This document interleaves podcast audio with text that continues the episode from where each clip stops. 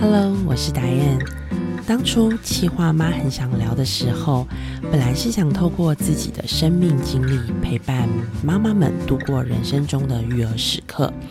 不过呢，聊着聊着，也就发现，其实我们不断的在生活中学习，不断的在生活中成长，而这样的成长，让我们更会过生活，也对生活越来越满意。妈很想聊的朋友们，大概知道。我在成为妈妈之前呢，做的是家庭教育的工作，带领过夫妻的成长团体，陪伴过新婚夫妻、新手父母。我自己一直很庆幸的是，我的工作跟生活是息息相关的。在透过服务的过程当中，我真实的看见了新手父母的焦虑。我知道自己无法避免这些状况发生，但至少我可以先预备它，在它发生过的时候，我应该要如何面对。很开心，在妈很想聊的节目中，我有机会可以重拾就业，来聊聊关系，聊夫妻关系、伴侣关系以及亲密的关系。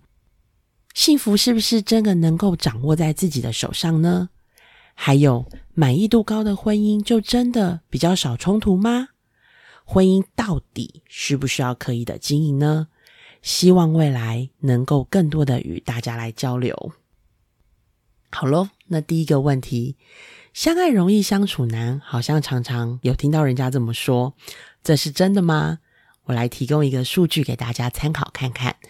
根据内政部统计，台湾离婚在二零二零年高达了五万一千六百八十对，这个数据非常惊人哦，它是在亚洲的第一名。那所有的年龄层当中呢，又以三十五到三十九岁为离婚率最高的阶段。我自己也是处于在这样子的年龄当中。那在这个年龄当中，我想最多的应该是拥有大概六岁以下的小孩子的夫妻，应该也是占大多数。在这几年，也有另外一个数据也显示，婚龄在五年内的夫妻离婚率最高。这些数据好像看起来都是，好像是啊，相爱很容易，但是结了婚之后，生活时间变长，难道一切就变掉了吗？好，拉回来，我们最近的生活，最近在疫情的期间，居家办公的机会也变多了，夫妻跟孩子长时间的待在家中，难免冲突跟口角也会变多，不被谅解跟支持的感受。大家是不是更深了呢？其实，在我们的关系当中，有隐藏几个大杀手，他可能正在我们的关系里面作怪。或许我可以带着大家先来找找这些关系以及沟通中的杀手有哪些。第一是抱怨、批评跟轻蔑。如果有一个水平线的话。抱怨其实是相对好的，它让对方知道我感觉到哪里不舒服。这种表达有的时候反而是有助于双方沟通的。那最担心的是什么呢？在这个水平线的另外一个极端，那就是轻蔑。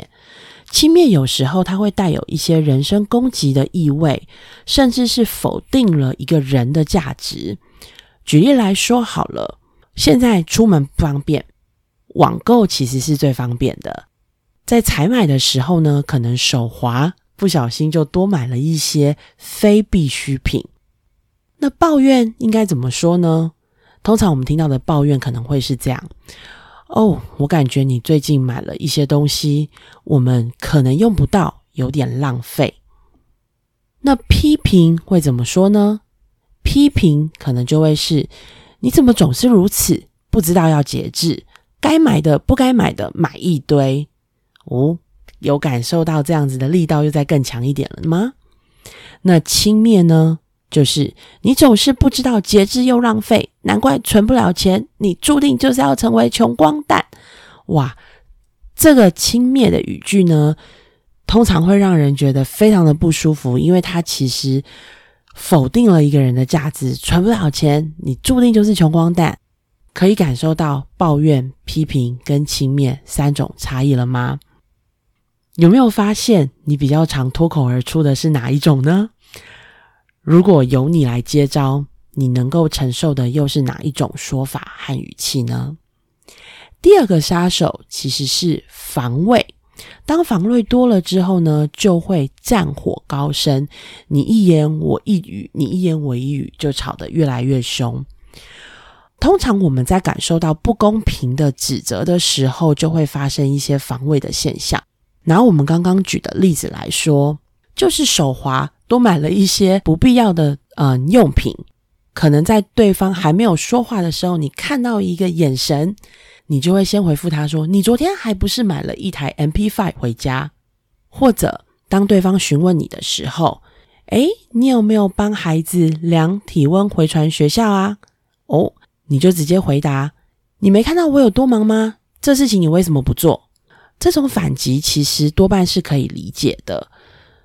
在你感受到不公平的指责的时候，很有可能会有这样子的反击的回复，但。有没有可能我们误解了？其实对方原本在问话的时候的原意，或者是我们负向诠释了呢？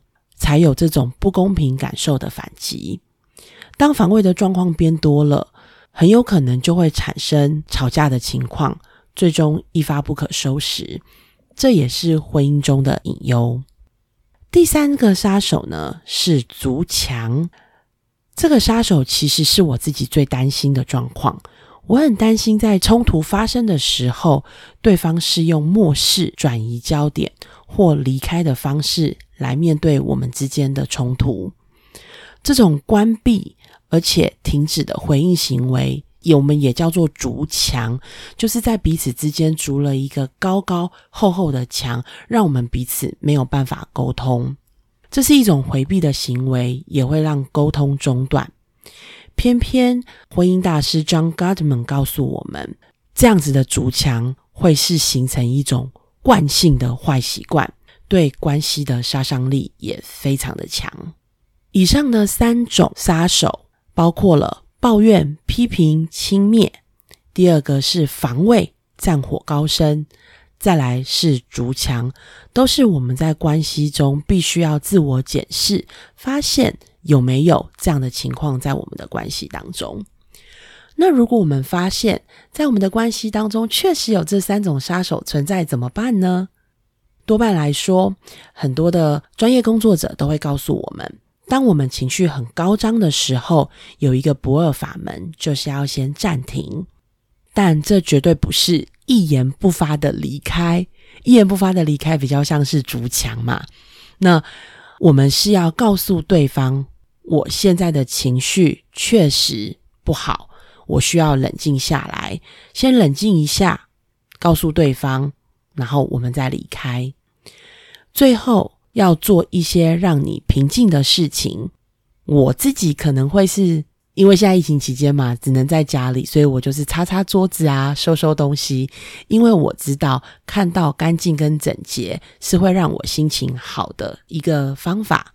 但有的人可能是看书、跑步，真的只要做任何可以帮助感觉被淹没的事情，等你准备好了之后，再重新开启对话，这会是一个比较好的选择。接下来，在开启对话之前，建议大家可以做一下自己的情绪调节，了解一下我为什么会有这些生气，会有这些沮丧，会有这些失望的感受，自己理解自己受伤的情绪，感受真实的想法。如果能提出具有建设性的建议，相信会对关系更有帮助。我想这个部分下一次我们可以再多多的来分享一下调节情绪的步骤。疫情期间，家人相处确实频繁，与亲近的人相处呢，就如同嘴唇跟牙齿的关系，他们是非常近的，而且呢，时不时有可能就容易咬到。我很喜欢一位资深的前辈的经典名句，他说：“家是讲爱的地方，而不是讲道理的地方。”与大家共勉之，聊关系，我们下次见。